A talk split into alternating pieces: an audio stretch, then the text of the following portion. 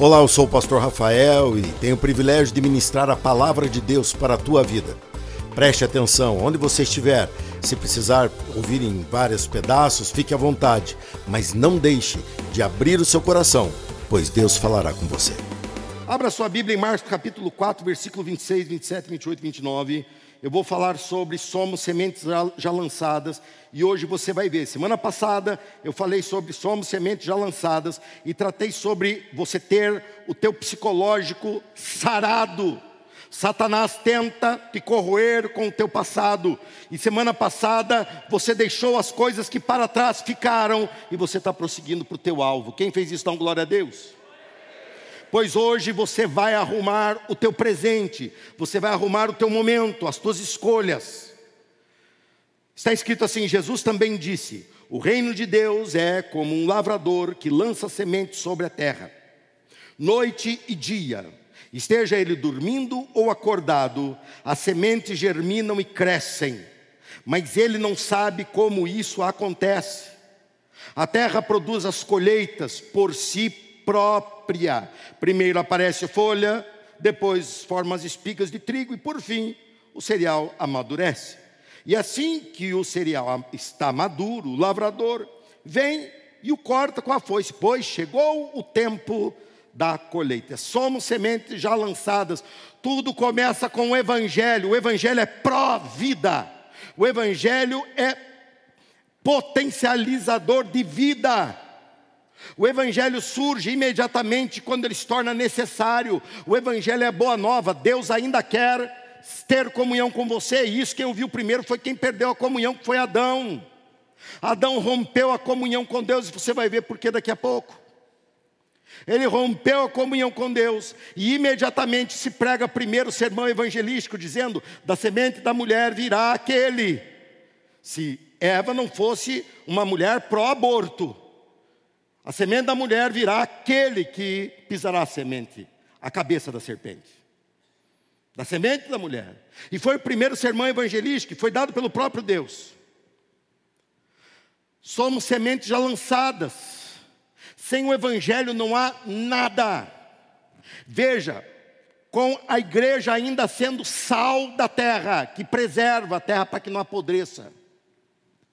Ainda assim, a sociedade está num levante de autodestruição. Imagine se não fosse o Evangelho, isso teria acabado já no seu início. Sementes já lançadas é a expressão mais clara para mostrar o agir inevitável de Deus. Deus vai agir na tua vida. Deus vai agir na tua vida. Deus vai mudar a tua vida. E o diabo não vai ter como deter, e ideologias não vão ter como deter, porque você é uma semente já lançada. Você é alguém que já está se multiplicando. É o agir irreversível, impossível de deter do Evangelho em nós. Então, por que nós não vivemos a plenitude desse Evangelho que é tudo? Domingo passado me detive bastante nesse, nessa introdução, mostrando que o Evangelho é tudo. Toda resposta para qualquer situação está no Evangelho. Tudo que você possa estar vivendo, o Evangelho é a resposta, porque o Evangelho é o próprio Deus. O Evangelho é o próprio Deus que vem a nós. Por que então não vivemos esse tudo que já carregamos? Por que então não vivemos esse tudo que já está em nós? E domingo passado eu mostrei para você que muitas vezes não vivemos isso porque estamos presos a erros do passado que nos corroem, que nos corrompem, que nos entristecem. E Satanás usa disso ardilosamente, a sociedade usa disso ardilosamente, colocando rótulo em você que você não pode retirar. Mas você pode retirar. É só você deixar o teu passado no que passou e olhar para Deus as coisas que Ele tem para você. E nós chegamos à conclusão que o problema da semente não estar dando ainda mais resultado não está na semente, está na terra. E domingo passado eu comecei falando para vocês que eu aprendi com enxada virar terra, arar a terra. E hoje você vai junto comigo nessa segunda mensagem da série Você vai arrumar a terra, porque às vezes há pedras no meio dessa terra que inibem o crescimento da semente. Às vezes ali misturas que inibem o crescimento da semente. E hoje você vai estar totalmente alinhado com o crescimento da semente. Hoje, nesse culto, você no final vai vir aqui e de joelho na presença de Deus você vai jogar fora atitudes, manias, comportamentos e falhas de caráter que te entristecem e entristecem ao Deus da tua vida. Você vai deixar aqui e você vai sair daqui hoje pronto para viver o Evangelho na sua plenitude. Ah, pastor, mas eu não sei se eu vou, as pessoas vão me julgar, porque você é muito conhecido aqui, então talvez seja hora de você mudar de igreja. Vai para uma igreja que ninguém te conhece, para você poder ser trabalhado por Deus, porque aqui você tem uma imagem para preservar. Ninguém aqui está preservando imagem, não. Aqui nós queremos é ser transformado por Ele. Aqui não tem perfeito, não. O único perfeito é o Senhor Jesus Cristo. Aqui o único perfeito é o Senhor Jesus. E eu tenho dois ensinos para você nisso. O primeiro está em Filipenses capítulo 2, versículo 12. Dá uma olhada ali. E rapidamente eu vou te apresentar esses dois, porque hoje você vai cantar um hino lindo no final, que é Sim por ti, Jesus querido, tudo deixarei. Foi isso que os discípulos originais largaram para seguir a Jesus, e hoje você tem coisas que você precisa largar para seguir a Jesus, e vai largar em nome do Senhor. O diabo já perdeu, nós somos sementes já lançadas. Se você está perturbado por tudo que eu estou ensinando hoje, saiba se a perturbação vai passar se você continuar sendo iluminado pela palavra. A obra de Deus foi começada. Já foi começada. E você vai experimentar uma comunhão com Deus como você nunca experimentou. Filipenses 2,12. Quando eu estava aí, o apóstolo Paulo falando, meus amados, vocês sempre, vocês sempre seguiam minhas instruções, obedeciam. Agora que estou longe, é ainda mais importante que vocês o façam. Trabalhem com afinco a, a sua salvação. Vou repetir: trabalhem com afinco a sua salvação, obedecendo a Deus com reverência e temor. Trabalhem com afinco a sua salvação, ou na revista atualizada, desenvolva a sua salvação. Essa expressão, trabalhem com afinco a sua salvação, primeiro ensinamento, deixa eu deixar aí para você aí. Olha lá, crescimento intencional. Eu quero crescer e eu vou fazer o que for necessário para crescer a semente do Evangelho no meu coração. Qual é o primeiro ensino? Ó, oh, você fica comigo, hein? Qual é o primeiro ensino? Intencional. Essa expressão trabalha a tua salvação tem o sentido de você conquistar, tomar posse, de você falar: a salvação é minha. E eu sou vocacionado a viver a salvação. Eu não sou vocacionado a viver essa vida rasa e essa vida superficial do Evangelho. Eu quero mudar a minha vida, por isso, crescimento intencional. Eu quero arrumar a minha vida.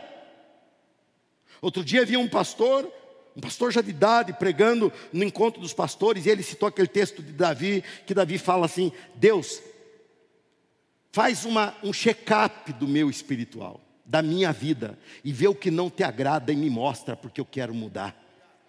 Olha que posição diante de Deus. Você trabalhar a tua salvação é você se apoderar daquilo que Jesus já semeou no teu coração.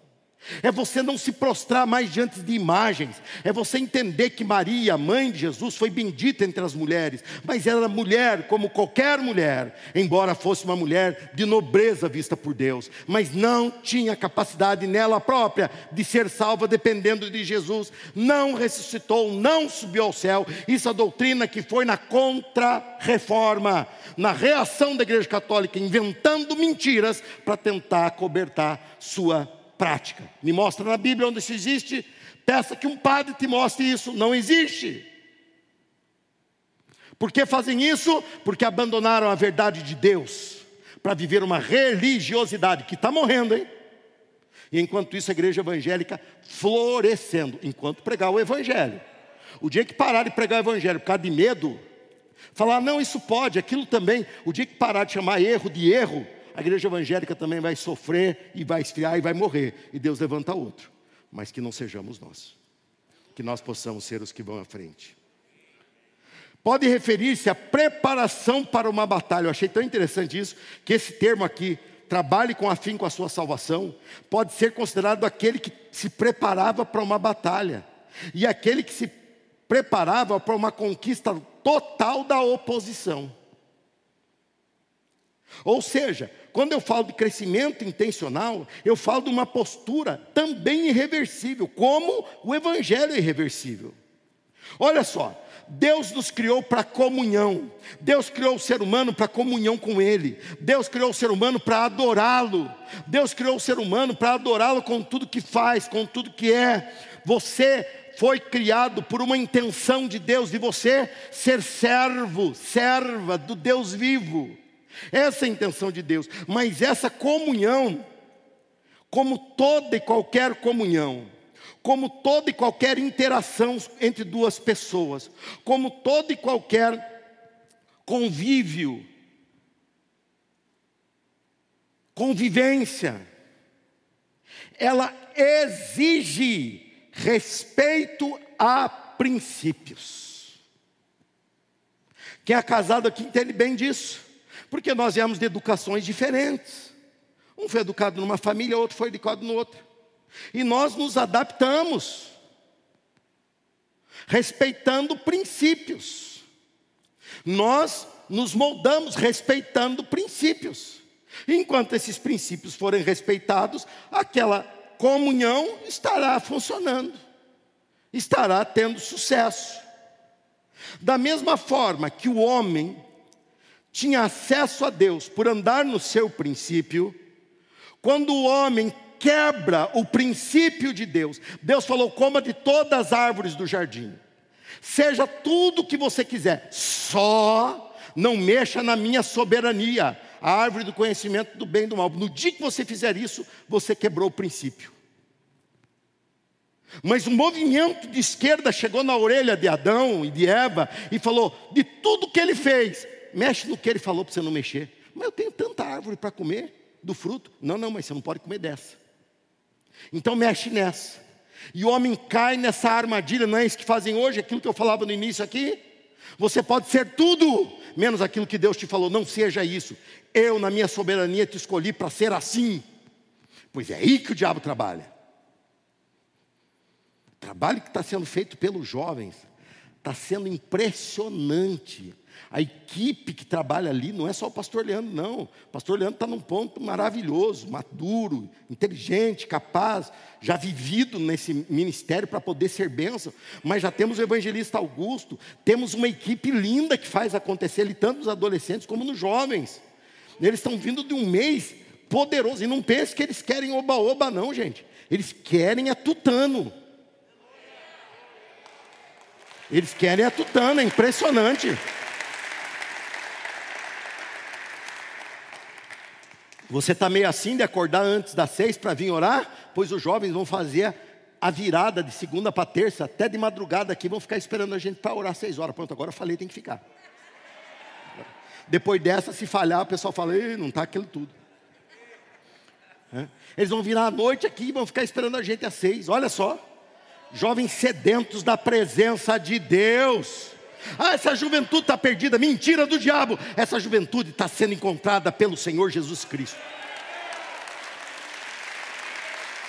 E logo eles estarão no meu lugar pregando contra o pecado, pregando contra a mentira e pregando contra tudo que o diabo faz e pregando que só Cristo salva. Foi por quebra de princípio que eles se afastaram.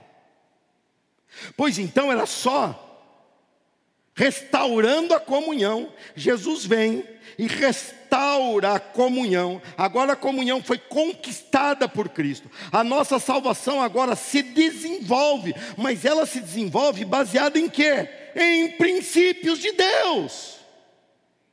Não tem como você desenvolver, nunca teve. Vai em Gênesis 1, 2, 3 que você vai ver.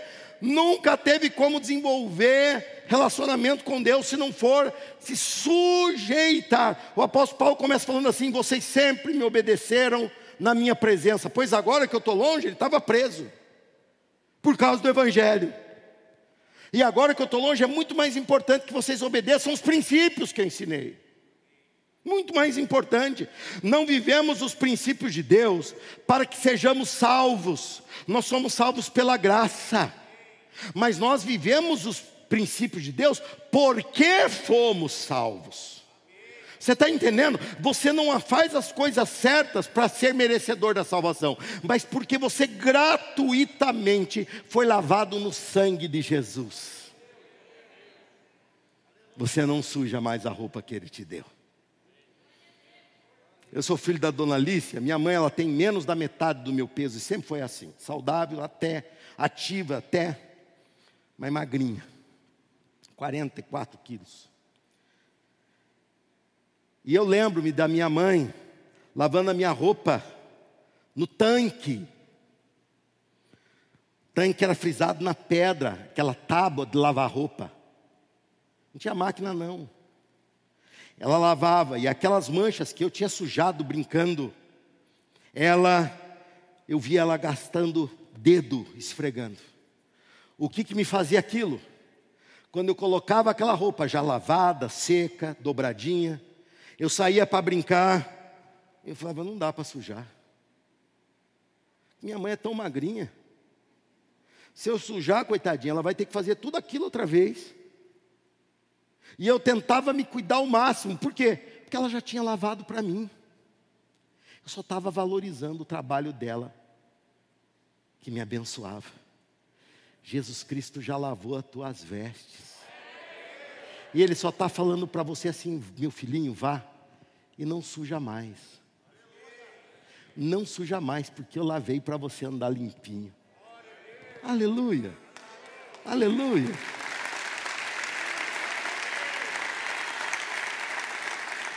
Nós não vivemos os princípios de Deus para que sejamos salvos, como um merecimento.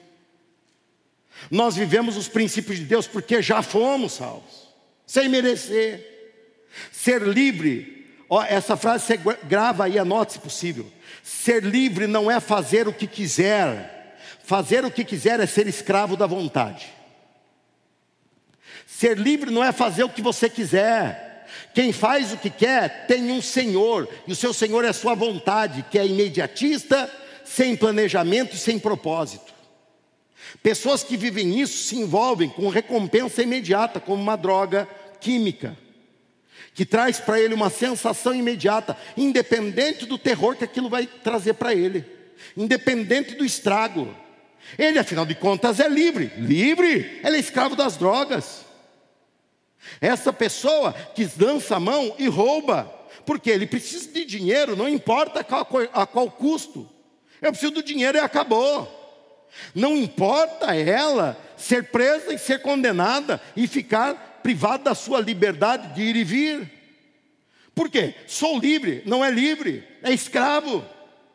Não é livre, é escravo. Ser livre não é fazer o que quiser, isso é ser escravo do seu desejo. Os princípios de Deus serão vividos por nós, pois nós já somos livres em Jesus Cristo. Eu sou livre para dizer não para o pecado. Vamos repetir isso comigo? Eu sou livre para dizer. Não, mas seja enfático que nem eu, faz assim, ó. mãozão na cara do pecado. Vamos lá? Eu sou livre para dizer. Quem te libertou? Ah, então você é verdadeiramente livre. Se Cristo vos libertar, verdadeiramente sereis livres. Primeiro ensinamento é isso. Crescimento tem que ser intencional. Eu me afasto do mal para crescer. Eu me afasto, como a Bíblia diz, da aparência do mal. E aqui surge o segundo e último ensinamento. Segundo Coríntios capítulo 4, versículo 17 e 18. Abra sua Bíblia, vamos ver essa parte. Ou se você é daqueles que já está entregue, vai ser projetado aqui.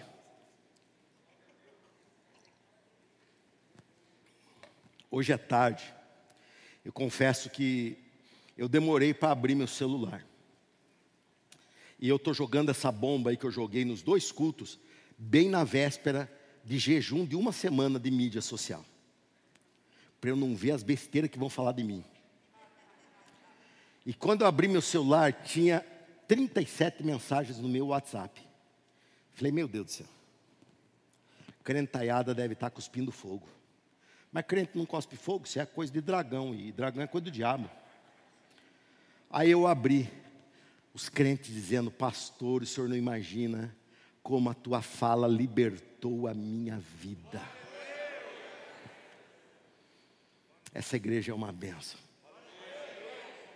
Essa igreja é uma benção. Eu pensei, Ih, vai estar tá turminha, os, os petralhazinhas vão meter a boca em mim.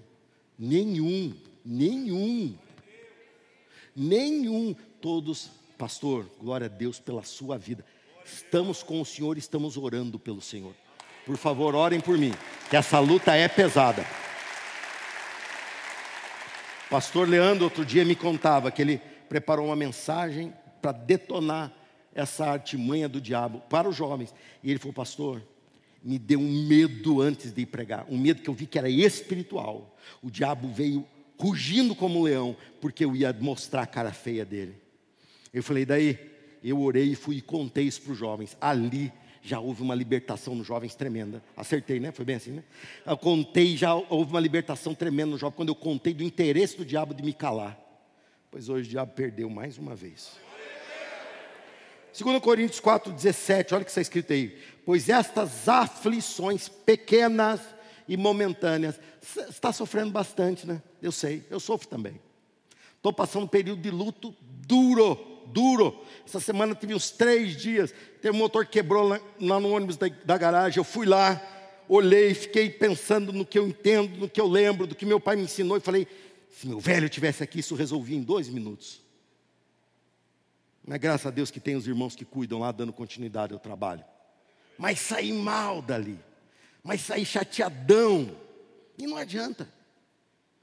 Mas vai falar. Eu tenho que mastigar esse luto.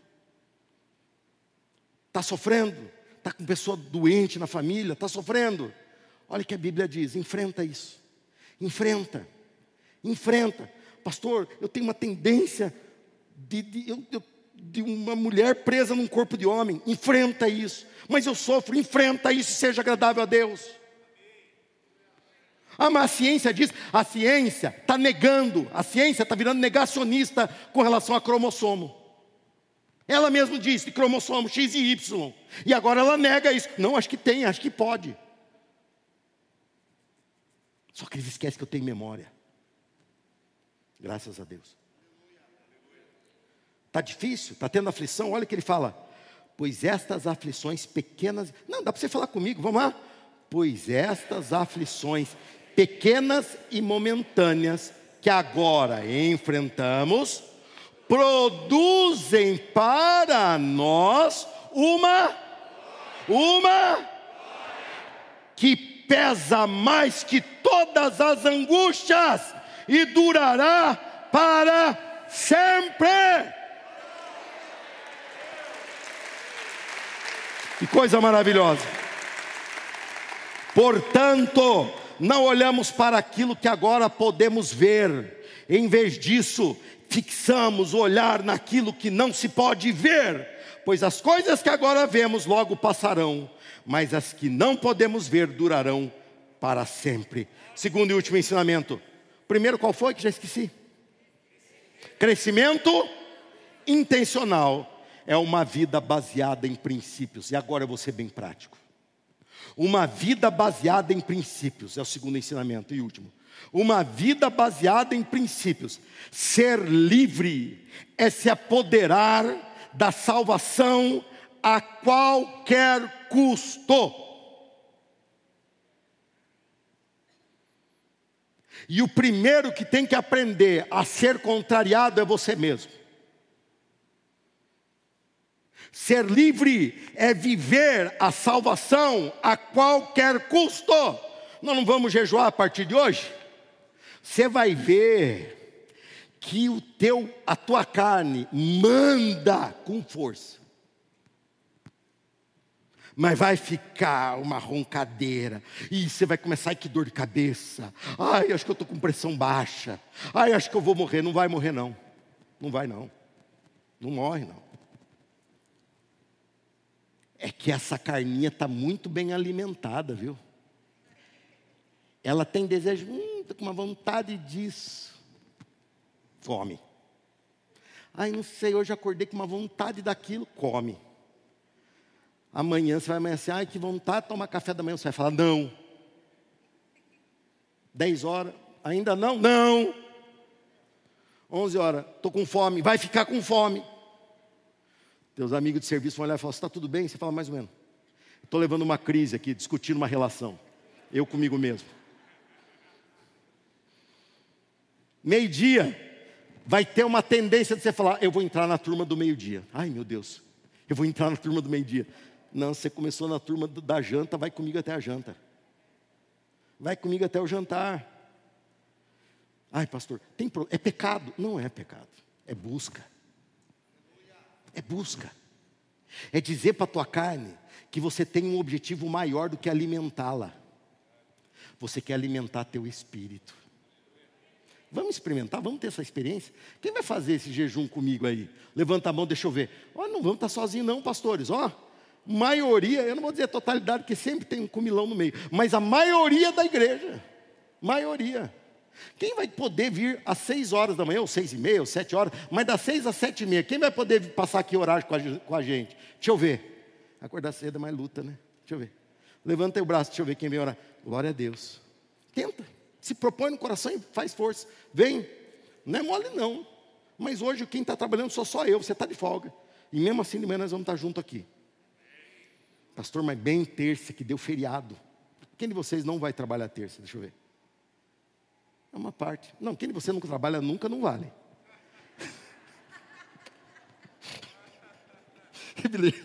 Eu vi gente levantando a mão, não trabalho, faz cinco anos. Não, não. Quem está trabalhando e não vai trabalhar terça, levanta a mão. Diminuiu, diminuiu. Vocês me fazem rir. Mas bem na terça, pastor, que eu vou poder dormir até mais tarde, o senhor me inventa essas modas. Irmão, nós sempre temos alguma coisa para tomar o lugar de Deus na nossa vida. Chegou a hora de nos consagrarmos a Ele.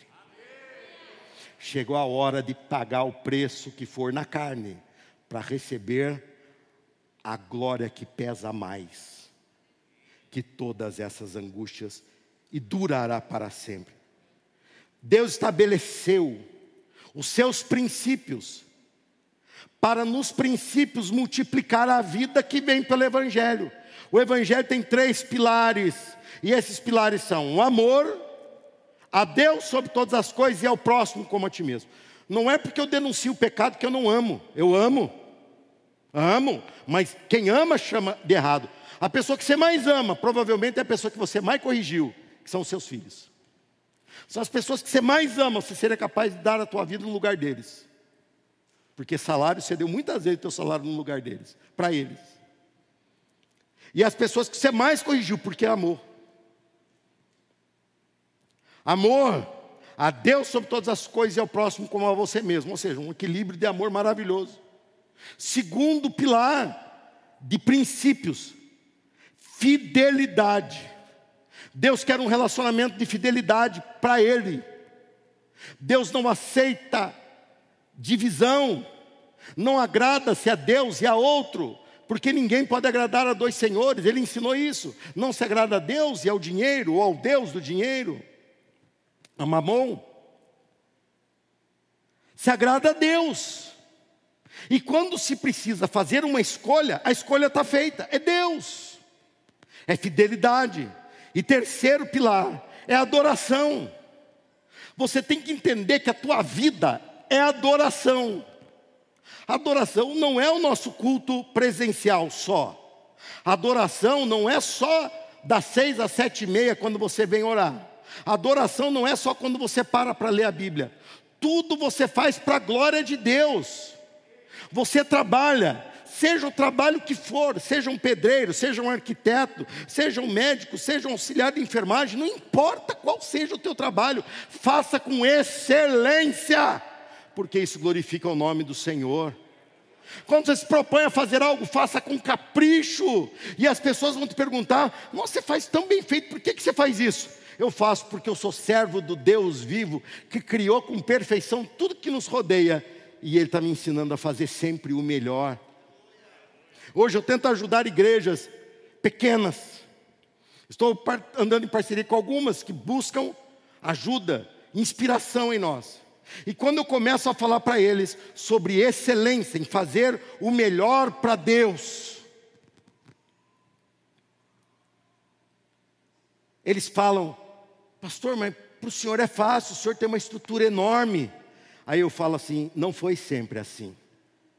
Não foi sempre assim.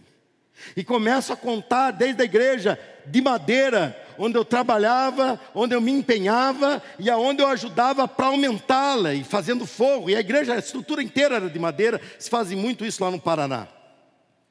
E aquela igreja que eu fui a primeira vez e tinha sete velhinhos que me pediam para cantar todo domingo, bem de manhã, embora o céu sereno pareça um dia calma anunciar. E eu ia contrariar sete velhinhas, ficar ninguém. Eu cantava, bem de manhã, embora. Eu falei, vamos mudar o ritmo, ó. em de manhã, embora, porque não tinha música, não tinha nada. Era eu, eu mesmo e os velhinhos. Três meses depois, muitas pessoas que estavam perdidas começaram a vir. E o meu último culto ali, antes de passar para um pastor ordenado, que era um jovem aprendiz, tinha 120 pessoas. E eu falo isso para esses colegas e falo assim: eu buscava excelência e Deus abençoava por causa disso. Eu não buscava polêmica, eu não ficava desdenhando, desfazendo de ninguém. Eu vinha e falava: Você é isso que você pode? É, então venha e vamos fazer o melhor que você pode. Outro vinha: É o melhor que você pode? É, vem, faça o melhor que você pode. E já sabia aprender a lidar com malandro, ia aprender a lidar com gente maldosa. Não aprendi isso agora, com quase 50 anos, não. Aprendi isso já com 15 anos em que trabalhava na, na liderança de alguma forma servindo aos meus pastores. Com fidelidade, adoração é o que você faz o teu dia. Quando você prepara uma refeição para a tua família, prepare com excelência. E quando for se alimentar, seja a refeição que for, simples que só ela, ou talvez super requintada, não importa. Pare diante daquele alimento, agradeça a Deus e diga glória a Deus que nós temos o direito de poder nos alimentar. E olhe para sua família se foi você que cozinhou e fale: Eu fiz o melhor, espero que vocês aproveitem. E se você é o comilão que não faz, lembre de elogiar quem fez. É você fazer com excelência quando você vai arrumar a sua casa, é você fazer com excelência quando você mantém o seu carro, não importa o ano dele, mas você o mantém em, na mais na capacidade que você pode melhorá-lo. Como os nossos ônibus. Não são novos, são muito longe disso. Tem ônibus ali que tem quase a minha idade. Não, menos. Menos. Menos. Tinha 169 que nós aposentamos. Né? Mas tem uns de menos. Mas tentamos mantê-los limpos, arrumados, pintados, ao ponto de pessoas me procurarem, mandaram outro dia um vídeo para mim, o lugar que nós compramos ônibus, os últimos que nós compramos. Ele mostrou e falou: Olha um vídeo que eu gravei aqui na Anhanguera. Quando nós estávamos indo no, lá no. fazer aquele movimento que fizemos lá em Sumaré, nós passamos na frente da loja dele, ele pegou o carro e seguiu. Seguiu o ônibus. O ônibus 362, aquele modelinho pão de forma antigo da Mercedes. Ele filmou, ele abriu o celular dele e filmou e ele falando: Olha só, que igreja que mantém as coisas bem feitas. Eu gostaria muito de contribuir numa igreja dessa. Quando eu terminei de ouvir o vídeo, eu falei: sua oportunidade chegou. E ele abaixou mesmo. E ele abaixou mesmo. Eu falei: aí, você pediu a Deus, Deus deu. Está vendo? Ou seja, a excelência na adoração. Mas deixe-me ser prático. Pilares práticos para você viver comunhão com Deus. Não tem fuga. A única forma de conhecermos a Deus é conversar com Ele. E ninguém conversa com Deus melhor do que lendo a Bíblia Sagrada. Essa semana, durante. Você gasta pelo menos 30 minutos com redes sociais. Estou chutando baixo.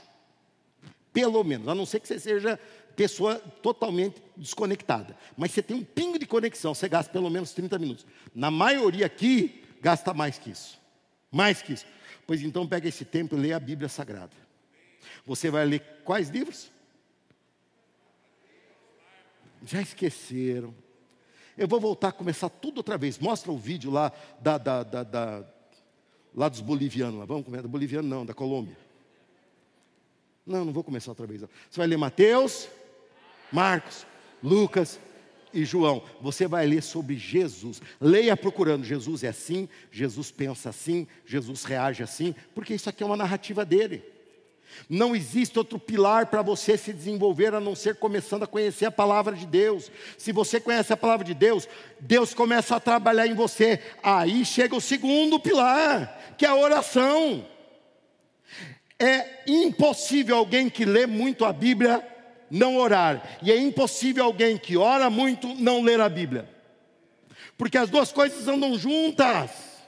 Quando você lê a Bíblia, Deus começa a trabalhar no teu coração, você começa a ver o amor de Cristo, você começa a ver que Cristo diz sim que aquele que não segui-lo até a morte não herdará a coroa da vida, diz sim que o discípulo tem que se parecer com ele. E aí você começa a orar e na tua oração você começa a falar: Deus, eu sou esse discípulo. E Deus começa a trabalhar, limpar, arrumar a tua vida. E aí vem um terceiro pilar que é visto pelo mundo que é o teu bom testemunho. Teus colegas vão chegar e falar assim: Mas você fazia isso, por que você não faz mais? Você fala: Porque eu vi na Bíblia que eu não devo fazer. Ah, agora você virou o homem que dá ouvido para a Bíblia. Você tem alguma coisa melhor para eu dar ouvido? Se tem, me apresente. Você tem alguma coisa mais testada na humanidade e que continua de pé? do que a Bíblia? Vem o teu bom testemunho, vem a tua mudança de vida, vem a colheita de alguém que anda com Deus. E com relação à tua igreja, você começa a mudar, você começa a se sentir responsável pela igreja. Você sai do nível de que eu tenho que ficar te convidando mil vezes para você vir na igreja. E você entra no nível que você começa a convidar outras pessoas para virem à igreja. Você está vendo? Você está vendo como muda? Você se torna responsável. Você não consegue reter o que é de Deus. Você recebe e você faz o que eu vejo dezenas de pessoas fazendo. A primeira coisa que ela faz, ela separa o que é de Deus. Muitos vêm aqui na igreja trazer, se não é dia de culto. Ele vem falando: não posso ficar com isso em casa, eu quero deixar aqui. Que é o seu dízimo no altar, sua oferta no altar que é dizer que parte da sua vida, de trabalho, de mundo, de bens, essa parte vem de Deus. E segundo, e, e dentro desse mesmo ambiente, um segundo pilar é fortalecer a tua igreja. Talvez você já tenha feito de tudo na igreja, pois saiba, continue fazendo. Se a igreja está precisando de gente para cantar no coral, cante no coral. Se a igreja está precisando de motorista de ônibus, dirija os ônibus. Se a igreja está precisando de obreiros, vá lá e treine para ser um obreiro. Se a igreja está precisando de gente na recepção e você tem um jeitão mais simpático, vai lá e se prepare para ser um bom recepcionista na igreja, porque muita gente nova vem todos os cultos nessa igreja. E a primeira impressão é que mais vai estremecer a pessoa. Trabalhe. Não fique esperando eu te chamar para trabalhar, porque vocês são milhares de pessoas. Eu não tenho como saber. Eu apresento demandas, eu apresento necessidades. Veja só, sábado você tem que vir aqui cantar. Mas, pastor, eu só cantei sertanejo minha vida inteira. Mas você tem como aprender outra coisa. Amém. Irmão Alessio cantou sertanejo a vida inteira. Está aí o Alessio hoje? Está lá, ó. Hoje é um baixo do coral maravilhoso mas cantava sertanejo. Mas ele cantava sertanejo para Jesus. Ele e o, o pai do marido da Jucinéia. Altair, lembra de ver eles cantando sertanejo? Era uma coisa horrível, mas nós sobrevivemos. Sobrevivemos. Graças a Deus, Deus os encaminhou para o coral. Libertou eles daquele momento perdido. E eles estão no coral. E pior que a igreja era pequena, você tinha que dar chance. E vinha eles com aquela viola e falava: Meu Deus, toca a viola, toca a viola. Não é brincadeira, não, é verdade. Mas eu amo eles do mesmo jeitinho. Você tem que partir para pilares, princípios. Você não pode romper princípios de Deus. Não adianta você pensar que você sai daqui e você ignora os princípios de Deus. Aí você volta e vai estar tudo bem. Não está tudo bem. Seja submisso aos princípios e veja a profundidade de relacionamento e de comunhão com Deus que você vai experimentar. Seja fiel aos princípios e veja o que Deus vai mudar. Desobedecer princípios é romper comunhão. Obedecer a princípios é reatar a comunhão com o Senhor. Nesta segunda mensagem da série, eu falei que nós iríamos arrumar a terra, para que você estivesse alinhado com o crescimento da semente. E o alinhamento é esse: submissão à palavra de Deus, aos princípios de Deus, é um nutriente da semente do evangelho que está no teu coração. Você acabou de ouvir a palavra de Deus. Abra o seu coração para ela, deixe com que ela produza frutos e Deus vai te surpreender no seu dia a dia. Deus te abençoe.